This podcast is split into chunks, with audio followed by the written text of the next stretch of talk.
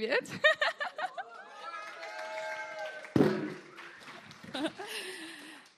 Schönen guten Nachmittag. Schön euch zu sehen. Wisst ihr, was besser ist, als alleine zu schwitzen? Zusammen zu schwitzen. Yay! hey, so schön hier zu sein. So, mein iPad hat heute nicht wollen, so habe ich meinen Laptop mitgebracht. Super.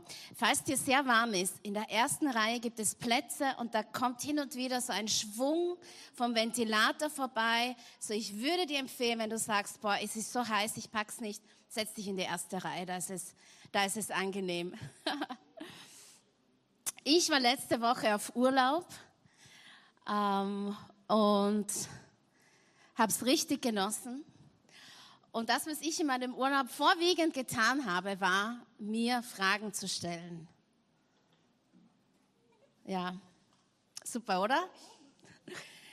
Ich mag es nämlich, Zeit zu haben, um zu reflektieren, um über mein Leben nachzudenken, darüber nachzudenken, was tut Gott gerade in meinem Leben, was sagt er, was ist in meinem Herzen los. Und so war ich eine Woche lang beschäftigt ähm, mir Fragen zu stellen und mir die Frage zu stellen, die eigentlich Gott mir stellt. Und er hat mir die Frage gestellt, Margit, mit was ist dein Herz gerade beladen? Was liegt schwer auf deinem Herzen?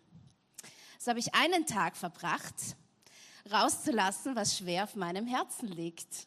Und am nächsten Tag habe ich mir gedacht, okay Gott, ja, was, was hast du noch für mich und so.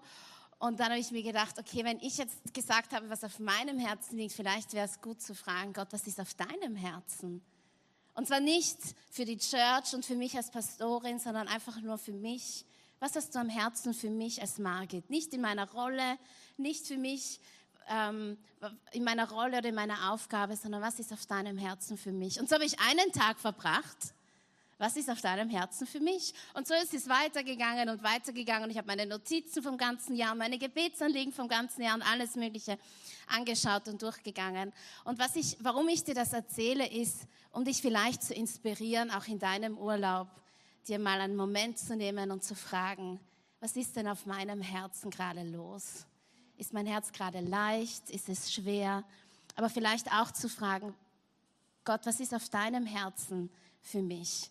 Und dann hat Angela letzte Woche darüber gesprochen, dass wir uns bewegen lassen dürfen von Gott, dass wir Emotion, Emotionen zeigen dürfen, dass wir, dass wenn Gott, dass, dass wir unsere Mauern, dass wir nicht unsere Mauern haben sollten und dass, wenn du die Predigt nicht gehört hast, ich würde wirklich sagen, das ist eine Top 3 Predigt in diesem Jahr, die du hören solltest. Bitte hör sie dir an. Wirklich. Genau. Und auch heute dreht sich alles um eine Frage. Meistens glauben wir ja, die Leute haben Jesus richtig viele Fragen gestellt, oder? Aber eigentlich hat Jesus ziemlich viele Fragen gestellt. Jesus hat gefragt, warum fürchtest du dich? Er hat gefragt, wer hat mich angefasst? Was hat er noch gefragt? Was kann ich für dich tun? hat Jesus einmal gefragt. So Jesus hat eigentlich ziemlich viele Fragen gestellt. Und ich möchte heute eigentlich die wichtigste Frage anschauen, die Jesus gestellt hat. Oder sagen wir es so, die Antwort auf diese Frage entscheidet über dein Leben. Die Antwort auf diese Frage entscheidet über dein Leben. Und ich glaube, wenn du eine Antwort auf diese Frage gibst, gibst du in deinem Leben einen Einschnitt von davor und ein danach. Diese Frage bringt es ziemlich auf den Punkt. Diese Frage ist ein Katalysator für wie du dich siehst, wie du Gott siehst, wie du die Welt siehst, wie du dein Leben lebst, welche Entscheidungen du triffst. Bist du bereit, diese Frage zu hören? Willst du die Frage hören? Manche schon, für die sage ich es, ich sage es für euch alle. die Frage aller Fragen, die Jesus stellt, ist, und ihr, fragte er, fragte Jesus, für wen haltet ihr mich? Eine andere Übersetzung sagt, er spricht zu ihnen, zu den Jüngern, ihr aber, was sagt ihr, wer ich bin? Und das ist das Thema vom heutigen Nachmittag, ist auch der Titel meiner Predigt. Für wen haltet ihr mich?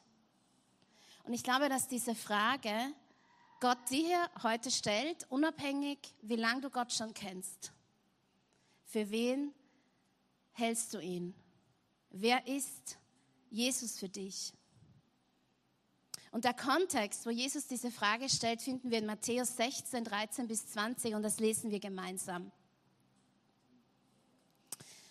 Als Jesus in das Gebiet von Caesarea Philippi kam, fragte er seine Jünger, für wen halten die Leute den Menschensohn? Manche halten dich für Johannes den Täufer, antworteten sie. Manche für Elia und manche für Jeremia oder einen der anderen Propheten. Also eins ist schon mal fix. Jesus wurde nicht als irgendein 0815-Mann bezeichnet. Er war zumindest ein Prophet für die meisten. Und ihr, fragte er, für wen haltet ihr mich? Simon Petrus antwortete.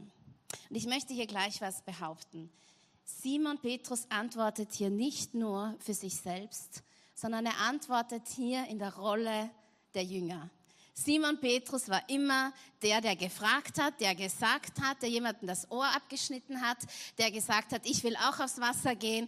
Der war immer der, der nach vorne geprescht ist. Und so prescht er auch hier nach vorne, aber er macht das sicher im Namen der Jünger. Ich kann mir vorstellen, dass die Jünger vielleicht, nachdem Jesus ein Mädchen von den Toten auferweckt hat und Menschen geheilt hat und das Brot vermehrt hat und die Bergpredigt gesprochen hat und alle möglichen Dinge getan hat, dass sie vielleicht mal zusammengesessen sind, während Jesus gerastet hat oder gebetet hat und gesagt haben, du, ist, was, das ist schon, unser Rabbi ist schon ziemlich org, oder?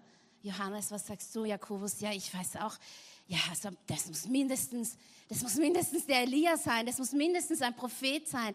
Und, und, und mit dieser, und ich glaube, dass sie sich unterhalten haben, wer denn dieser Jesus ist. Und Simon Petrus antwortet hier stellvertretend für die Jungs. Simon Petrus antwortete, du bist der Messias, man könnte auch sagen, du bist der Christus. Messias ist der Gesalbte auf Hebräisch und Christus ist das griechische Wort, bedeutet aber dasselbe. Du bist der Messias, du bist der Christus, der Sohn des lebendigen Gottes. Darauf sagte Jesus zu ihm, glücklich bist du zu preisen, Simon, Sohn des Jona.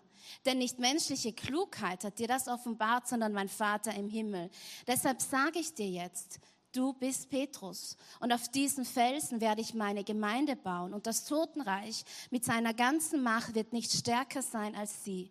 Ich werde dir die Schlüssel des Himmelreichs geben. Was du auf der Erde bindest, das wird im Himmel gebunden sein. Und was du auf der Erde löst, das wird im Himmel gelöst sein.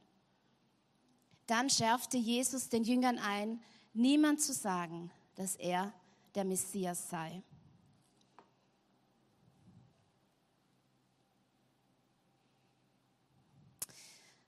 Die Frage aller Fragen.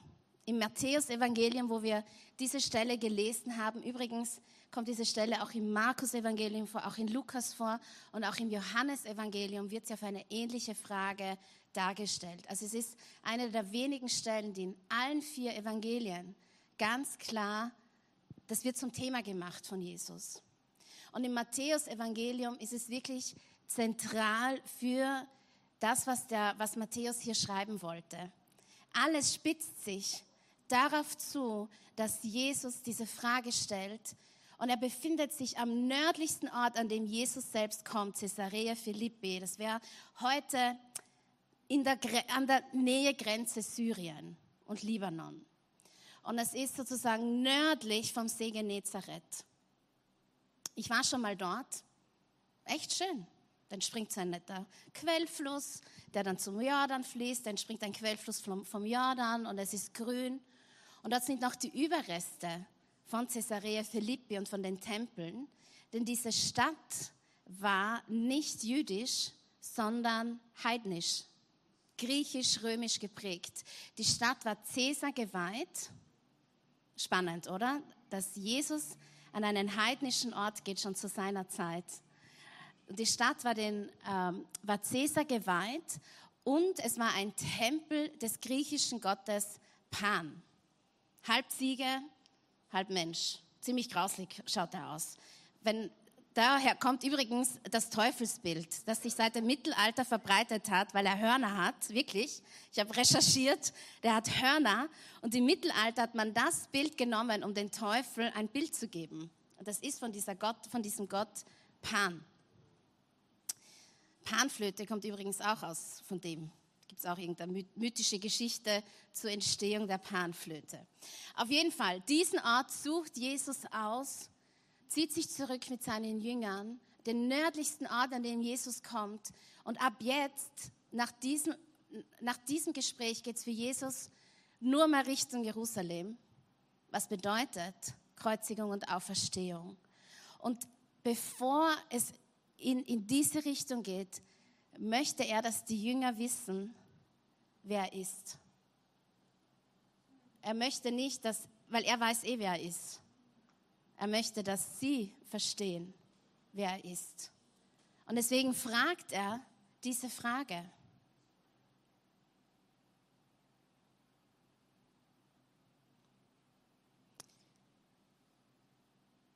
Jesus hätte ja auch sagen können von Anfang an, ich bin der Christus, ich bin der Messias, ich bin der Gesalbte, ich bin der Sohn des lebendigen Gottes.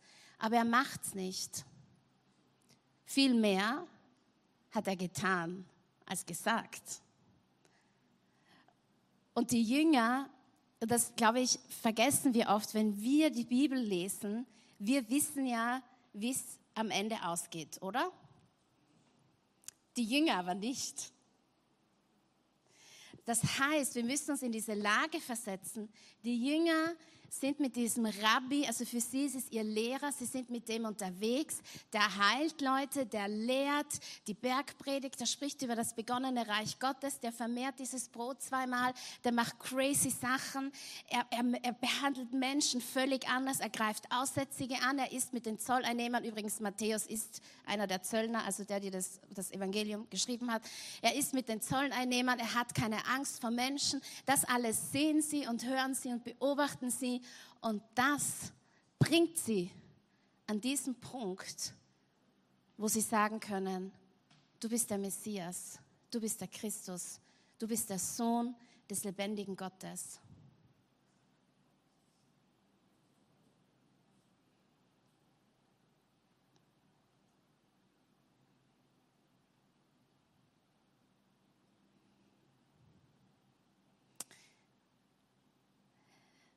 Petrus hat in einem seiner Briefe Folgendes geschrieben. 2. Petrus 3, Vers 18. Wachset aber in der Gnade und Erkenntnis unseres Herrn und Retters Jesus Christus. Johannes der Täufer hat gesagt, er muss wachsen und ich muss abnehmen. Das heißt, wir wissen nicht einmal, wer Jesus ist sondern wir wachsen, wir nehmen zu an Erkenntnis über die Person Jesus Christus. So wie die Jünger, weil sie mit Jesus unterwegs waren, weil sie ihn lehren gehört haben, weil sie gesehen haben, was er für Wunder tut, weil sie gesehen haben, wie er mit Menschen umgeht, sind sie gewachsen in der Erkenntnis. Und das hat sie zu einem Punkt gebracht, dass sie diese Frage überhaupt haben beantworten können. Wir müssen wachsen in Erkenntnis über die Person Jesus Christus. Und die Frage, die ich dir heute stelle, ist, bist du in, einer, bist du in einem Umfeld, bist du in einer Atmosphäre, wo du über die Erkenntnis von Jesus Christus wachsen kannst? Folgst du Jesus so nach, dass du ihn hörst, dass du, seine, dass du siehst, wie er ist, wie, was er lehrt, wie er mit Menschen umgeht, Bist du so nah wie die Jünger an Jesus, dass du in dieser Erkenntnis wachsen kannst? Wie schaut das für uns heute aus? Verbringst du Zeit mit Jesus? Verbringst du Zeit in der Bibel? Verbringst du Zeit in einem Gottesdienst? Verbringst du Zeit in einer Kleingruppe? Verbringst du Zeit mit Menschen, die dir helfen, Jesus zu erkennen in deinem Leben? Petrus war irgendwann an einem Punkt in seinem Leben, wo er Jesus nicht erkannt hat. Er hat den Auferstandenen nicht erkannt, nur mal so nebenbei. Der, sie waren fischen, das lesen wir in Johannes 20 oder Kapitel 21, sie waren fischen und Jesus ist am Ufer und Petrus erkennt ihn zu dem Zeitpunkt nicht. Und manchmal erkennen wir schon Jesus, aber wir checken es nicht immer. So wie Petrus in dieser Situation. Und ein anderer Jünger sagt ihm, du, das ist Jesus da am Ufer. Und wir brauchen solche Menschen in unserem Leben, die sagen, hey, Sandy, das ist Jesus, der in deinem Leben spricht. Hey, Denise, das ist Jesus, der gerade das und das tut in deinem Leben und der dir mehr Freiheit schenken will und, und, und. Esther, siehst du nicht, da ist Jesus am Ufer und wartet auf dich. Wir brauchen, wir müssen uns in eine Atmosphäre aussetzen, wo wir wachsen können, wo Jesus zunehmen kann, wo wir in Erkenntnis wachsen zu ihm. Das passiert nicht einfach so. Das passiert, wenn wir Jesus nachfolgen und das hat ganz praktische Schritte. Liest du hin und wieder ein christliches Buch, das dich herausfordert oder challenged? Umgib dich in eine Atmosphäre, in ein Umfeld, die, dass die Erkenntnis über Jesus wachsen kann. Weil die Tatsache ist, wenn wir, es muss einen Unterschied geben zwischen unserer Antwort, wenn Jesus uns fragt, wer, wer bin ich für dich, muss es einen Unterschied geben, wie wenn Jesus sagt, wer bin ich für die Leute, die mich nicht kennen. Wenn es keinen Unterschied gibt, wird es schwierig. Es gibt einen Unterschied.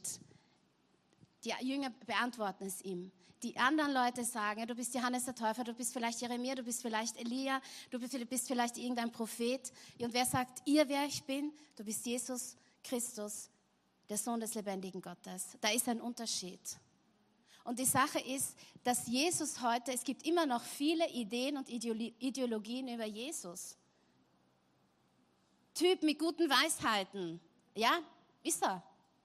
Ist er nur der Typ mit guten Weisheiten? Ein Kämpfer für soziale Gerechtigkeit, das ist Jesus. Ein politischer Rebell, ein Prophet, ein Heiliger, ein politisch links oder ein politisch rechts stehender Jesus, ein veganer Jesus, ein Philosoph. Es gibt so viele Ideen und Ideologien über Jesus, auch in anderen Religionen. Aber wenn wir uns nicht damit auseinandersetzen, wer ist denn Jesus Christus wirklich, dann haben wir nie einen vollständigen Jesus und wir können wie Eminem in irgendein Lied rappen, May the real Jesus, please stand up, möge der echte Jesus wirklich aufstehen, weil irgendwie vergessen wir es, wer er eigentlich wirklich ist. Wir müssen in diesem Verständnis, wer Jesus ist, wachsen und es darf einen Unterschied zu unserer Antwort geben, als wie wenn andere Leute ihn beschreiben.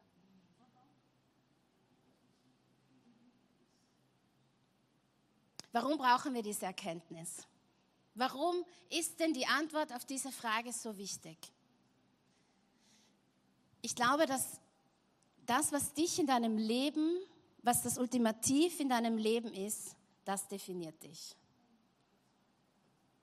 Das Ultimative in deinem Leben definiert dich.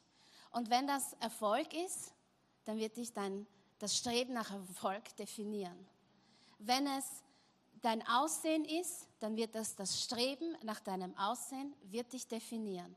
Wenn es gewisse, wenn es äh, Dinge sind, die du besitzen willst, dann wird dich das Streben nach diesem Besitz definieren. Dein Ultimatives in deinem Leben, auch wenn du nicht an Jesus glaubst, das definiert dich.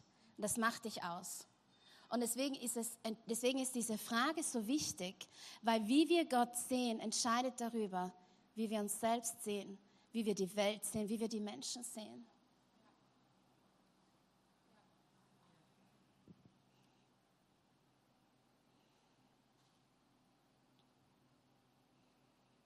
Es braucht eine Neugierde, Jesus zu entdecken.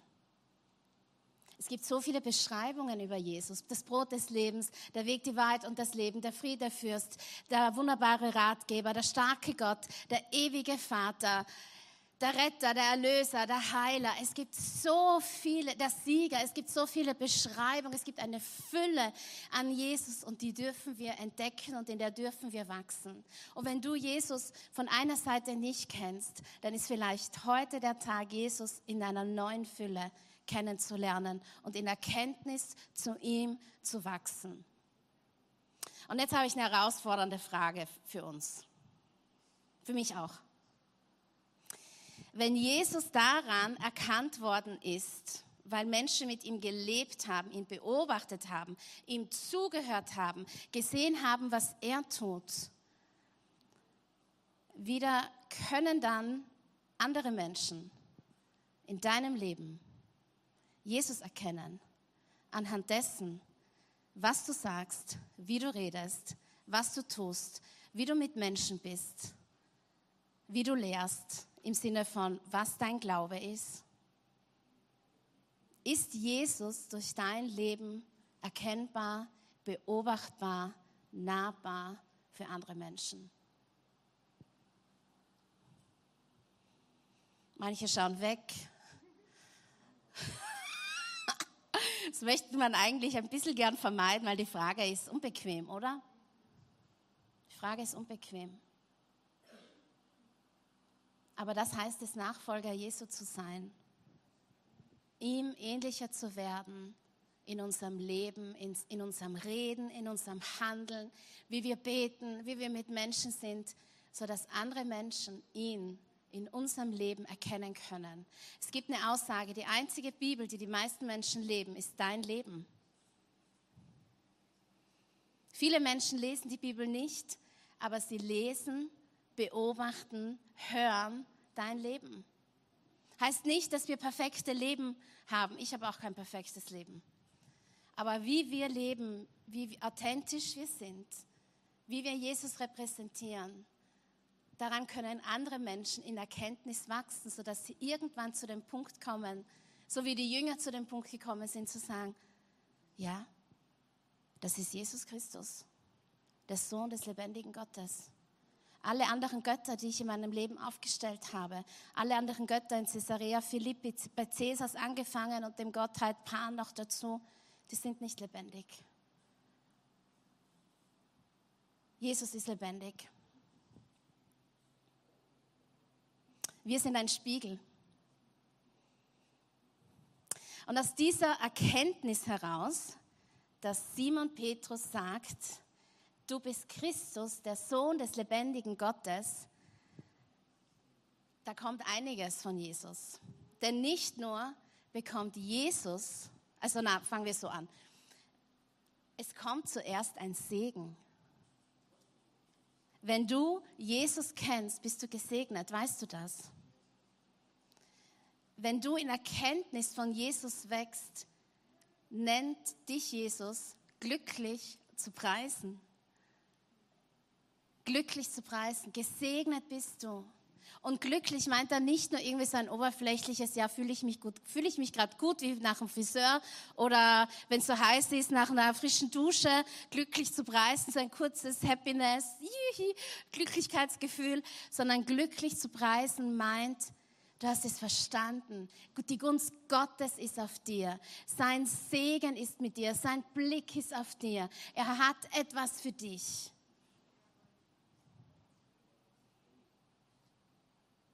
Glücklich bist du zu preisen. Er hat eine Offenbarung bekommen, weil er Jesus, Jesus ausgesetzt hat. Und er bekommt einen Segen damit. Ein wundervolles Leben zu haben, bedeutet in der Erkenntnis zu Jesus hinzuwachsen. Je mehr ich von Jesus weiß, umso wundervoller wird mein Leben. Wird mein Leben perfekter? Nein. Wird mein Leben immer leichter? Nein. Wird es immer besser in allen Belangen? Nein. Aber es ist wundervoller. Johnny sagt oft, ja, wir Christen sind nicht besser, aber wir sind besser dran.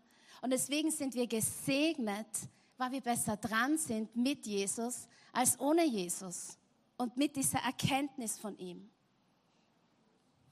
Aus der Erkenntnis heraus kommt ein Segen und es kommt auch ein Titel, ein neuer Name und eine Aufgabe.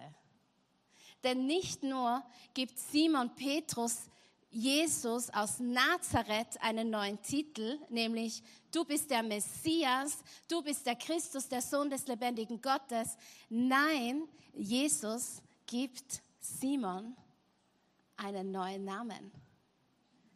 Nicht mehr Simon, der Fischer, Menschenfischer, sondern Simon, Petrus, der Fels. Petrus war kein Name zu der Zeit. Peter gab es nicht im Hebräischen. Es gab Petra als, ähm, oder eigentlich Kephas ist, das, ist das hebräische, aramäische Wort. Und er, wisst ihr, das Spannende ist, Jesus nennt Simon, schon Simon Petrus, ganz am Beginn seiner Berufung. Er sagt ihm, du bist Simon Petrus und ich mache dich zum Menschenfischern, folge mir, folge mir nach. Und er bestätigt diesen neuen Namen Jesus an dieser Stelle. Du bist nicht länger Simon, der Fischer oder nur der Menschenfischer. Du bist Simon, der Fels. Und wisst ihr, wir sind im, im, wir sind im, im Angesicht Gottes ähm, geformt und geboren und in seinem, in seinem Ebenbild geschaffen. Das wollte ich eigentlich sagen. In seinem Ebenbild geschaffen. Aber wenn wir diese Entscheidung treffen, Jesus, du bist der Sohn des lebendigen Gottes in meinem Leben, bekommst auch du einen neuen Titel. Und wir hatten das vor zwei Wochen in der Predigt, nämlich Tochter und Sohn zu sein. Du bist in seinem Ebenbild geschaffen, aber diese Erfüllung deiner Identität, deines Seins kommt mit der Erkenntnis, wer Jesus ist so wie Simon, der zum Petrus zum Fels wird. Und es gibt eine neue Identität, einen neuen Namen für dich. Das nicht heißt, dass du jetzt deinen Namen ändern musst, aber es gibt, es gibt eine neue Identität für dich. Du bist nicht nur mehr Esther, du bist Esther, die geliebte Tochter. Du bist nicht nur mehr Glenn, du bist Glenn, der geliebte Sohn. Und es gibt, ähm, und es gibt, eine, und es gibt Aufgaben die Jesus hier ganz klar zum Ausdruck bringt.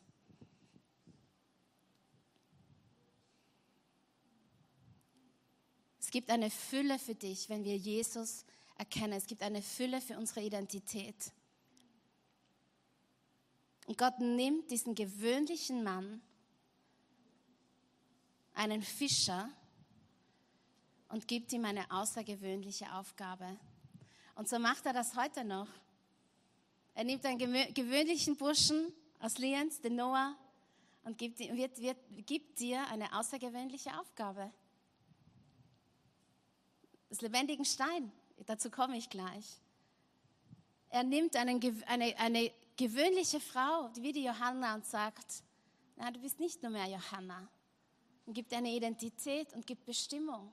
Das ist das, was, was Gott immer gemacht hat und wo er nicht aufhört. So wie im Alten Testament er nimmt Moses, er nimmt Abraham, er nimmt gewöhnliche Leute und gibt ihnen einen, eine außergewöhnliche Aufgabe und einen außergewöhnlichen Titel. Gott ruft gewöhnliche Menschen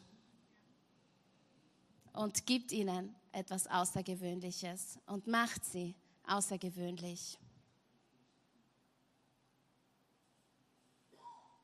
Jesus baut auf Menschen. Jesus baut auf Petrus, du bist der Fels, auf dich werde, auf dir werde ich meine Gemeinde bauen. Und ich möchte heute diesen Gedanken zulassen, Jesus baut nicht nur auf Menschen, Jesus baut auf bekennende Menschen. Jesus baut auf Menschen, die erkennen, und bekennen, wer er ist.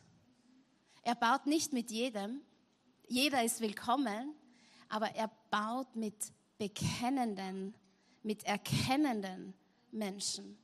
er baut mit den Jüngern, die erkennen, wer er ist. 1. Petrus 2, Verse 4 bis 5. Kommt zu ihm, schreibt auch wieder Petrus. Er ist jener lebendige Stein, den die Menschen für unbrauchbar erklärten, aber den Gott selbst ausgewählt hat und der in seinen Augen von unschätzbarem Wert ist. Lasst euch selbst als lebendige Steine in das Haus einfügen, das von Gott erbaut wird und von seinem Geist erfüllt ist. Lasst euch zu einer heiligen Priesterschaft bauen, damit ihr Gott Opfer darbringen könnt, die von seinem Geist gewirkt sind. Opfer, an denen er Freude hat, weil sie sich auf das Werk von Jesus Christus gründen. Wir sind vielleicht nicht alle Felsen, aber wir sind alle Steine. Wir sind vielleicht nicht alle so ein Fundament wie Petrus vor 2000 Jahren. Wir sind, alle, wir sind nicht Petrus, es war, ist einfach viel passiert in den letzten 2000 Jahren.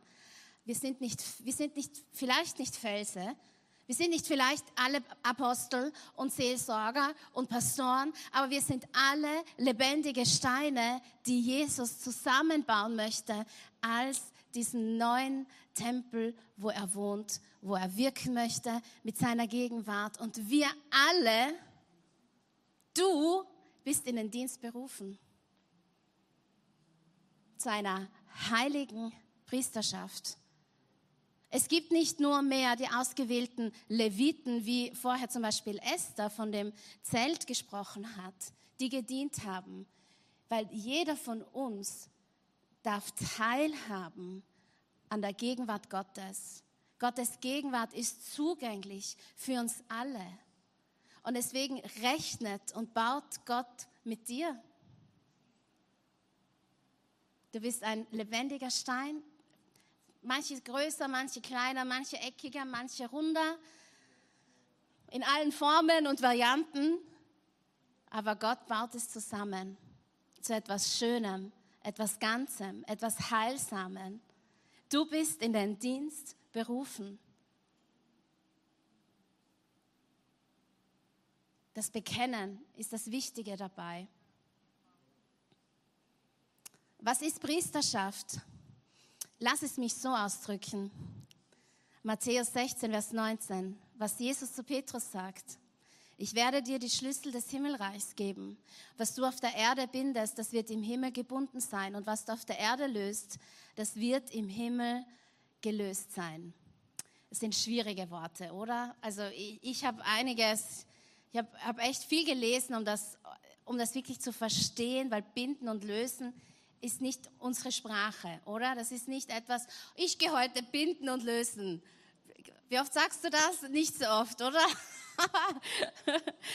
ähm, und das ist so ein Begriff, der mit, mit, mit den Rabbis unter anderem zusammenhängt. Und das war diese Erlaubnis, die sie hatten zu sagen, das ist erlaubt, das ist nicht erlaubt, das ist rein, das ist nicht rein, das ist unrein, das darfst du, das darfst du nicht.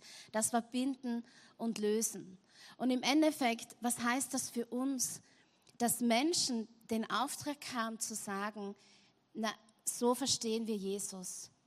So verstehen wir das Wort Gottes, so verstehen wir die Gemeinde. Das ist das, woran wir glauben. Das ist die Kultur, die wir haben. Das ist okay, das ist nicht okay. Dass dieses Verhalten ist gut, dieses Verhalten, hey, weißt was, arbeite daran. Das bedeutet binden und lösen. Nicht so kompliziert, oder eigentlich? es ist zu überlegen, hey, was stimmt mit dem Wort Gottes, was stimmt mit dem Himmel, was stimmt mit dieser Erkenntnis über Jesus überein. Und ja, wir machen das vielleicht nicht alle für, für die Gemeinde, aber Tatsache ist, dass du das in deinem Leben sehr wohl machst.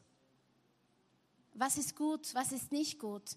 wenn du im Urlaub mit deiner Familie bist und es kommen vielleicht Streitereien auf oder Dinge auf, was ist gut oder was ist nicht gut, da hast du sehr wohl etwas, was du machen kannst.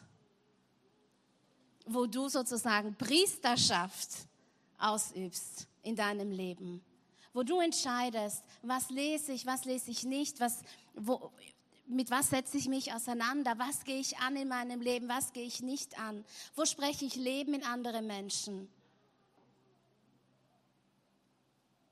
Und nicht nur, dass wir das tun dürfen, weil wir in dieser Erkenntnis von Gott wachsen und wachsen sollen. Es heißt auch, wo Jesus zu Petrus sagt, du hast die, du hast die Schlüssel des Himmelreiches. Vielleicht warst du schon mal im, im Vatikan, in Rom. Da ist äh, Petrus immer mit den Schlüsseln. Man sieht Petrus immer mit diesen Schlüsseln in den Händen, oder? Und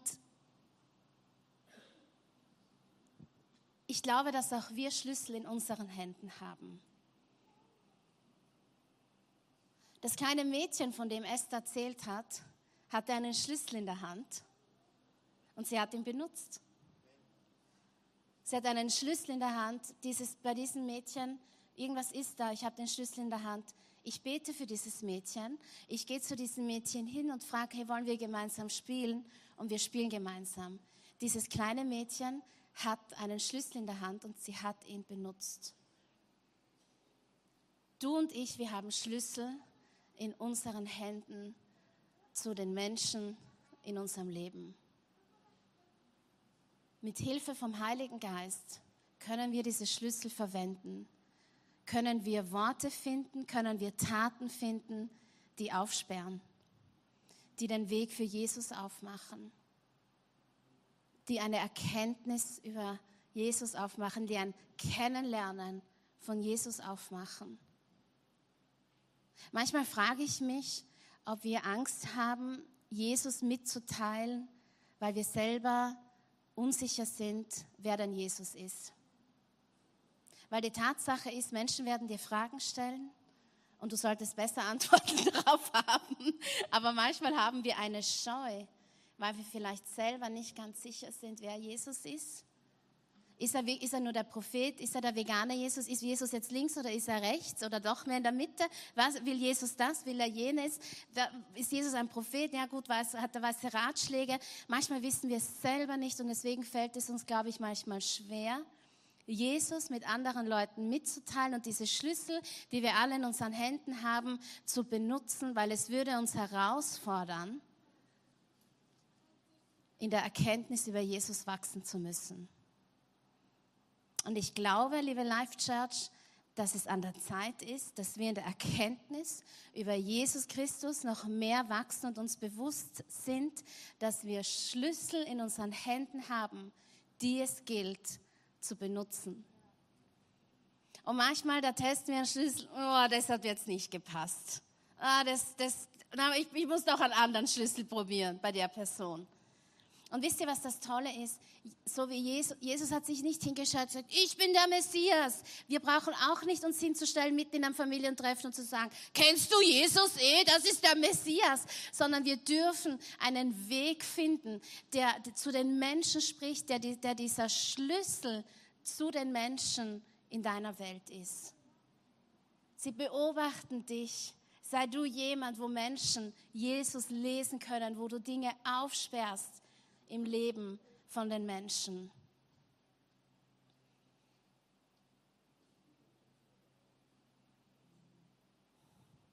Petrus Erkenntnis und auch der anderen Jünger war hier nicht am Ende.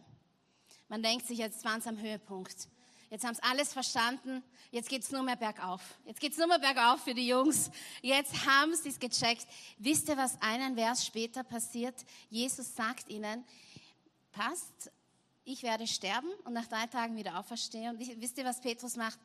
Das darf nicht passieren. Und Jesus sagt, weil geh hinter mir, Satan. So, es war nicht so, als wären sie jetzt am Höhepunkt ihres Daseins angekommen, ja. Sie sind immer noch gewachsen, aber sie hatten einen einschneidenden Moment mit dem Sohn des lebendigen Gottes, dem Gesalten, dem Messias, diesem Christus. Und es hat noch viele von diesen Momenten gegeben. Und wisst ihr, das nimmt mir und ich glaube uns allen ein bisschen diesen Stress heraus, Jesus völlig immer verstehen zu müssen und repräsentieren zu müssen. Petrus hat, hat es nicht geschafft, in der schwersten Stunde mit Jesus eine Stunde zu, beten. Er hat ihn verleugnet. Er hat, das, er hat eben kurze Zeit später nicht verstanden, dass, was, Jesus, was es bedeutet, dass Jesus sterben wird und wieder auferstehen wird. Aber trotzdem hat Jesus Petrus berufen und hat gesagt, dir gebe ich die Macht zu binden und zu lösen. Euch gebe ich die Schlüssel des Himmelreiches in die Hände. Ich gebe euch einen Auftrag, machet zu Jüngern, tauft, lehrt, verbreitet die gute Nachricht. So in all unserem, vielleicht auch manchmal Versagen, Gott nicht ganz verstehen, vielleicht auch von ungenützten Chancen, die wir alle in unserem Leben haben, wo wir Chancen gehabt hätten, Jesus besser kennenzulernen oder Chancen gehabt hätten, von Jesus zu erzählen, wo wir es nicht getan haben. Jesus wird dir immer vergeben und Jesus wird dir immer eine neue Chance geben und Jesus wird das immer wieder herstellen. Jesus hat Petrus Versagen, nachdem ihn wer anderer darauf hingewiesen hat, du, das ist da Jesus am Ufer. Er hat ihn wiederhergestellt. Er hat ihn nicht sein lassen, nur mit diesem Wissen von, ich habe jetzt Jesus verleugnet und meine Erkenntnis von Jesus war jetzt echt bei minus 100, sondern er hat ihn wiederhergestellt. Mit der Erkenntnis über Jesus bekommen wir einen Segen. Auch wir bekommen einen neuen Namen, einen neuen Titel und eine Aufgabe. Und es gibt noch was. Wir bekommen Hoffnung und dadurch auch mehr Glauben. Das Totenreich mit seiner ganzen Macht wird nicht stärker sein als die Gemeinde des Hades Pforten werden nicht überwältigen. John Mark Comer, ein christlicher Autor und ähm, Lehrer, schreibt, dass das der Moment ist, um von Angst zu Glauben zu kommen. Dass Glaube zunehmen muss und nicht abnehmen. Wir leben in einer Welt, die von Ängsten geprägt ist. Wir wissen nicht, wie die Wirtschaft weitergeht. Wir wissen nicht, wann dieser Krieg aufhört.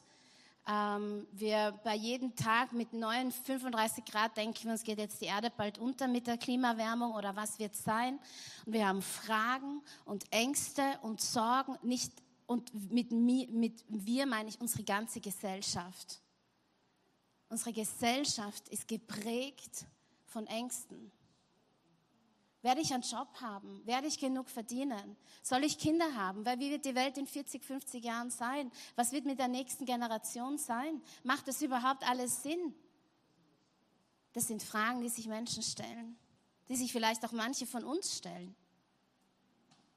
Und Jesus gibt aber eine Hoffnung, wo er sagt, all die Mächte des Totenreiches, können die Gemeinde, und jetzt noch einmal, wer ist die Gemeinde? Wir, weil wir sind die lebendigen Bausteine, mit denen Jesus baut, können nicht überwunden werden. Das wäre ein guter Moment, Amen oder zu jubeln. Alle Mächte können die Gemeinde nicht überwinden. Und jetzt denkst du dir vielleicht, naja, in Österreich schaut die Gemeinde nicht so super aus. Dann bewegen wir uns einmal kurz aus Österreich weg und gehen nach China oder in den Iran oder nach Brasilien, wo es Gemeinden und Menschen, die Jesus glauben, en masse gibt. Vielleicht schaut es in Mitteleuropa gerade noch nicht so aus, aber unsere Zeit wird auch kommen. Aber die Gemeinde ist unüberwindbar und das seit über 2000 Jahren. Und sie wird weiterhin unüberwindbar sein. Das ist die Hoffnung, die wir haben. Und auf wo unsere Ängste, darauf, das ist, auf dieser Basis können unsere Ängste abnehmen und unser Glaube zunehmen. Und unser Glaube muss zunehmen, weil das, eine, das ist eine Wahrheit, die wir, die wir auspacken dürfen. Und die Sache ist die, wenn wir nicht der Meinung sind, dass Jesus der Sohn des lebendigen Gottes ist und der Christus ist, dann wird dir auch diese Hoffnung nichts geben. Dann wird dir auch diese Hoffnung nichts geben. Und deswegen ist diese Frage, oder vielmehr die Antwort auf die Frage, wer Jesus für dich ist, so entscheidend. Weil es hat die Macht, deine Ängste immer weniger und immer weniger und immer weniger werden zu lassen Und es hat die Kraft, deine Hoffnung und deinen Glauben immer größer werden zu lassen, dich nicht zu entmutigen zu lassen, immer weiter zu gehen und zu wachsen und zu wachsen und zu wachsen. Die Band kann schon auf die Bühne kommen. Wie du Jesus siehst, welches Verständnis du von ihm hast, wird dich von Angst zu Glaube bewegen oder auch nicht.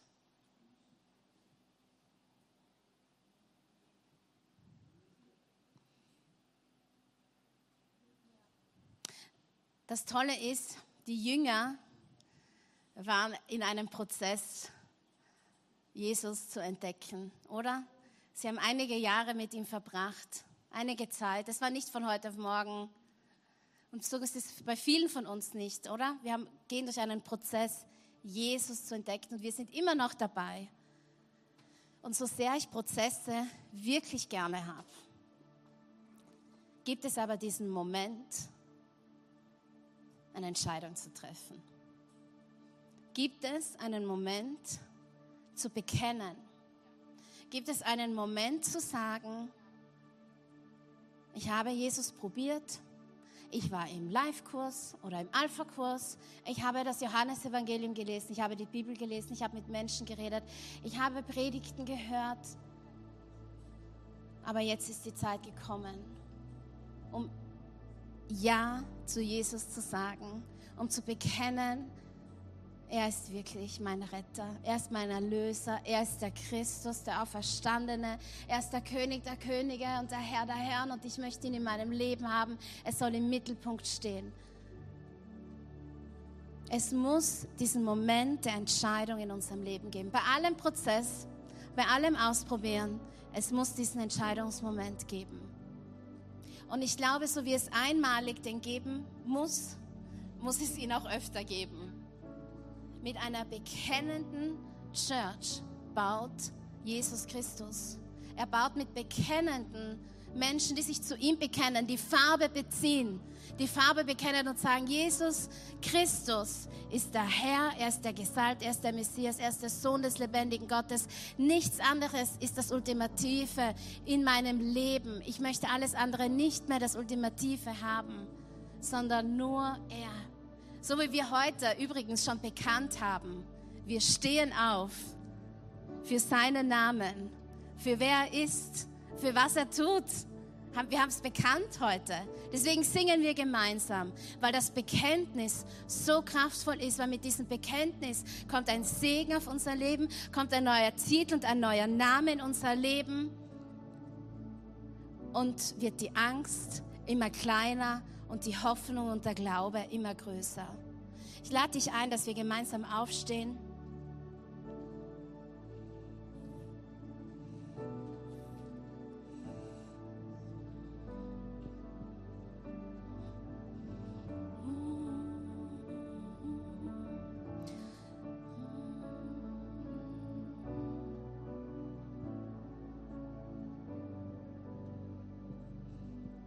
Ich glaube, dass für uns heute, als wir als Gemeinde bekennen dürfen. Und wir, wir werden heute gemeinsam bekennen. Ich habe ein, ein wir werden bekennen heute. Und falls du heute hier bist, es kann sein, dass für dich heute zum ersten Mal es notwendig ist zu sagen, ja, ich erkenne an, dass du wirklich der Herr bist, dass du dieser Christus bist, dass du dieser gute Gott bist, der nahbar ist, der mich liebt, der für mich gestorben ist, der für mich auferstanden ist. Es, ist, es kann sein, dass heute für dich diese Entscheidung dran ist, zu sagen, du bist das Ultimative in meinem Leben. Und ich glaube, dass für den Rest von uns es genauso dran ist, zu bekennen, zum wiederholten Male auf diese Frage, die Jesus dir heute stellt. Wer sagt denn ihr, dass ich bin? Was sagst du, wer ich bin? Dass wir heute bekennen. Vielleicht gibt es auch eine spezifische Situation in deinem Leben, wo du nicht das Gefühl hast, dass der Jesus Christus bekannt ist im Sinne von, dass dieser Umstand Jesus Christus kennt. Dass er über dieser Situation in deinem Leben der Herr deiner, dieser Lage ist. Ich glaube, dass heute ein Zeitpunkt ist zu sagen, Jesus, ich möchte mehr von dir. Ich möchte mehr Erkenntnis von dir. Ich möchte dich besser kennenlernen. Ich brauche mehr.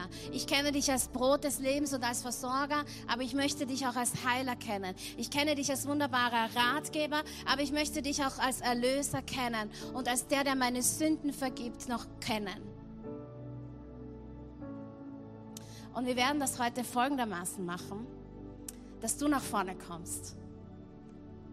Es ist wirklich ein Aufruf, nach vorne zu kommen, um Jesus Christus in deinem Leben zu bekennen.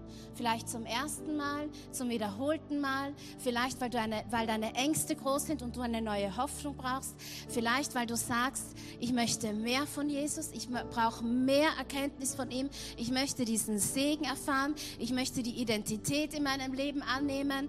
Ich möchte diesen Auftrag von Gott annehmen. Ich möchte, dass die Angst weniger wird.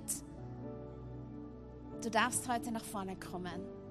Wir bekennen heute gemeinsam. Komm nach vorne, es ist jetzt der Moment. Komm nach vorne. Über die Seiten, komm nach vorne. Wir wollen heute gemeinsam bekennen. Wir wollen gemeinsam bekennen.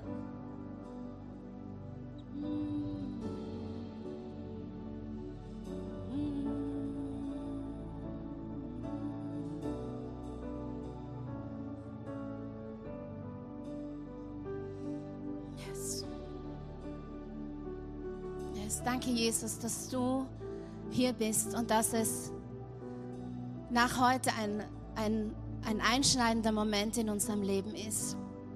Dass es heute ein Davor und ein Danach gibt, so wie im Matthäus-Evangelium. Dass es ein Davor und ein Danach gibt. Und wir wollen heute in, deiner, in der Erkenntnis zu dir wachsen. Wir wollen mehr von dir. Wir wollen dich in der Fülle erleben. Und ich weiß, dass du zu einigen Leuten hier schon vor vielen Tagen, Wochen, Monaten, Jahren Dinge gesprochen hast und du zu ihnen gesagt hast, du bist so und so und du wirst das und das tun. Und ich danke dir, dass du heute eine neue Fülle offenbaren wirst, so wie du Petrus eine neue Fülle offenbart hast. Vom, vom Fischer zum Menschenfischer zum Fundament. Und wir wollen heute bekennen, wir wollen Farbe beziehen. Und ich danke dir, dass du in jeder einzelnen Person heute hier wirkst, Heiliger Geist, dass du dich offenbarst, nicht mit Menschenverstand, sondern mit, mit, mit dem, dass du dich göttlich offenbarst, dass du neue Erkenntnis schenkst. Und wir wollen gemeinsam bekennen. Ich, habe ein, ich werde etwas vorsprechen und wir sprechen es gemeinsam nach, okay? Jesus, auf deine Frage, auf deine Frage, was sagst du, wer ich bin? Möchte ich heute aus dem Herzen antworten und mit meinen Lippen bekennen, du bist der Christus, der Sohn des lebendigen Gottes. Du bist der Gesalbte, der König der Könige, der Herr aller Herren. Sei König und Herr in meinem Leben. Ich möchte in der Erkenntnis zu dir wachsen. Du musst immer größer werden und ich immer geringer. Wir werden gemeinsam ein Lied singen, What a Beautiful Name It Is. Wir wollen gemeinsam aussprechen in Form von einem Lied über die Schönheit, über die Größe, über die Stärke Jesu. Ich lade dich ein, dass du hier vorne bleibst, dass du, dass du diesen Moment für dich nutzt, weiter zu bekennen, weiter zur Aussprache zu bringen, wer Jesus für dich ist, dass du ihm weiterhin, dass du in dieser Antwort, in diesem Antwortmodus bleibst.